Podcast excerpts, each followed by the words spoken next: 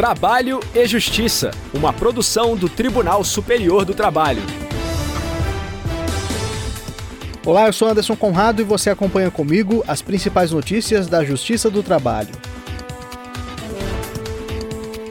Quem abre o nosso programa é o repórter Pablo Lemos, de Brasília. Engenheiro deve ser indenizado por uso de equipamento pessoal para trabalhar.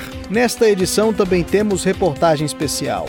Em 4 de julho, entrou em vigor a Lei 14.611 de 2023, que garante a igualdade salarial e de critérios de remuneração entre homens e mulheres. Vamos saber quais são os principais dispositivos da norma e de que forma as empresas devem implementá-los. Se liga, o programa já está no ar.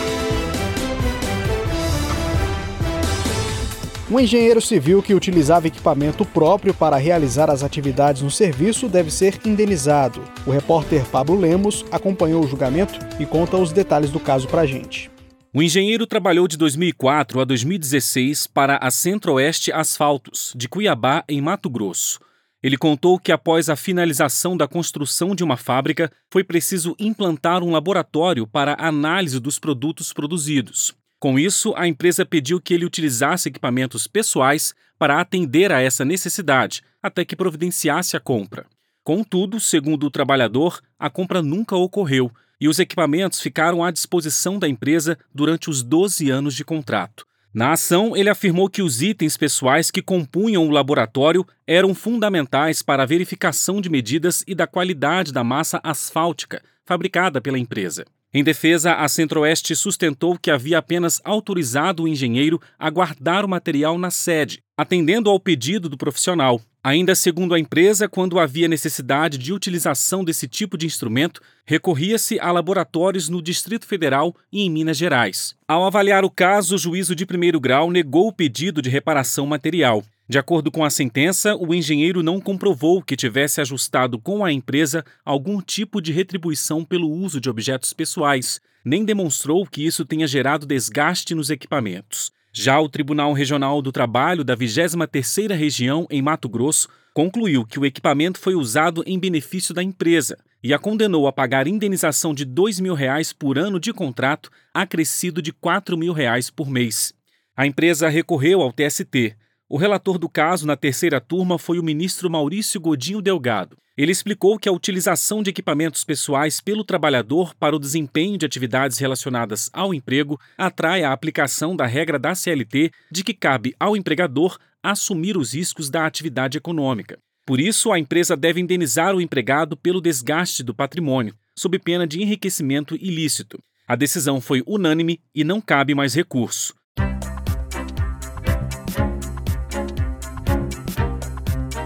Reportagem especial. Em 4 de julho entrou em vigor a Lei 14.611 de 2023, que garante a igualdade salarial e de critérios de remuneração entre homens e mulheres. Além de estabelecer salários iguais para a mesma função, a norma visa aumentar a fiscalização sobre atos discriminatórios. Saiba mais com a repórter Samanta Flor. Quase um século se passou desde o início da entrada das brasileiras no mercado de trabalho. Com o avanço dos processos de industrialização, sobretudo a partir da década de 1930, o aumento da demanda por mão de obra abriu espaço para que as mulheres saíssem de casa. Se, por um lado, isso significou independência financeira, diversidade e empoderamento, por outro, esse também foi o começo de muitos desafios a serem enfrentados, entre eles a desigualdade salarial, a conciliação entre trabalho e vida familiar, o preconceito, entre outros. Simone Albuquerque é diretora executiva de talento organizacional de uma companhia de transmissão de energia elétrica. Com mais de 25 anos de experiência em recursos humanos, ela conta que já testemunhou diversos episódios negativos a gente vivia num ambiente menos consciente sobre essas questões algumas décadas atrás, quando eu comecei. Então, desde comentários inadequados, né, a supostos elogios, né, que eram permitidos, ou, enfim, comentários mais relacionados à questão do gênero, aconteciam no ambiente de trabalho de uma maneira geral. Acompanhei algumas mulheres que passaram por algumas situações e que eventualmente tiveram que ser um pouco mais hábeis para se colocar e fazer o seu crescimento profissional.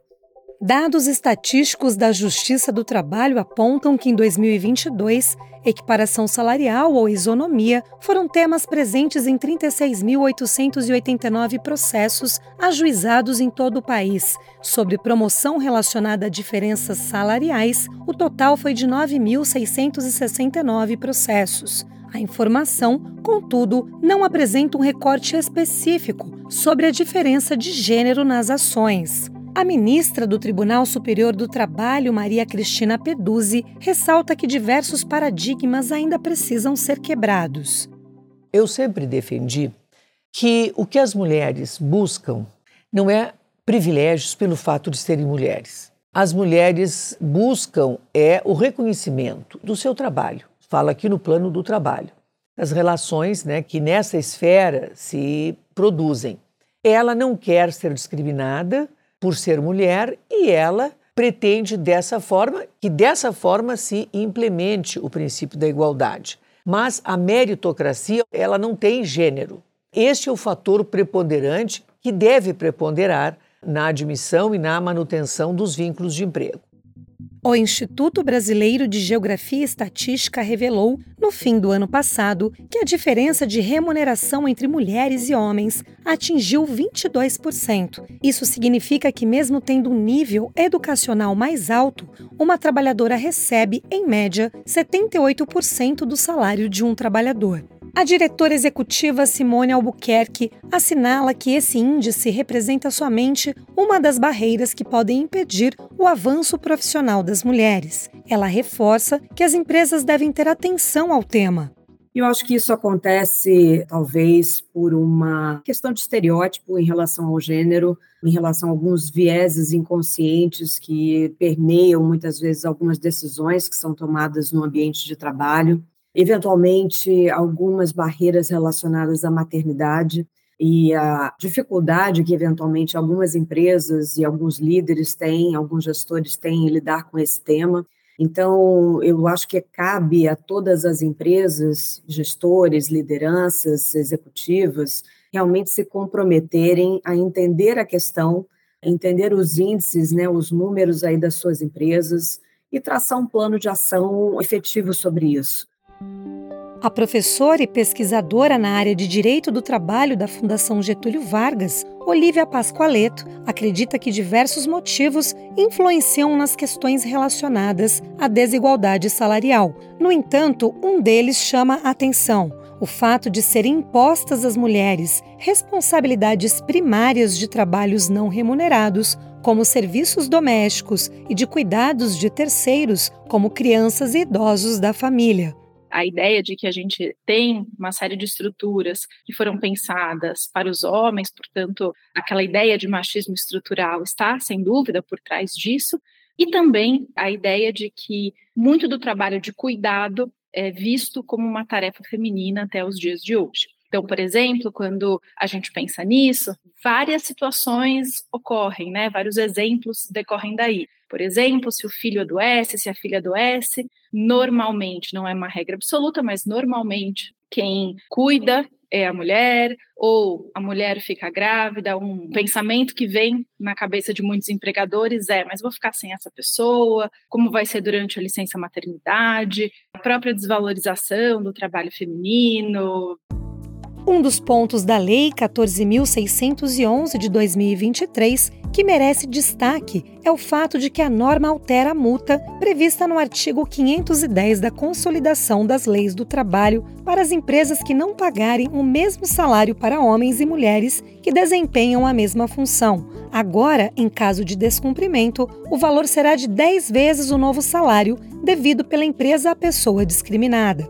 Ainda de acordo com a Lei da Igualdade Salarial, empresas com 100 ou mais empregadas deverão divulgar semestralmente relatórios de transparência, garantindo o anonimato de dados pessoais. Essas informações devem permitir a comparação entre salários de homens e mulheres e a proporção de ocupação dos cargos de chefia.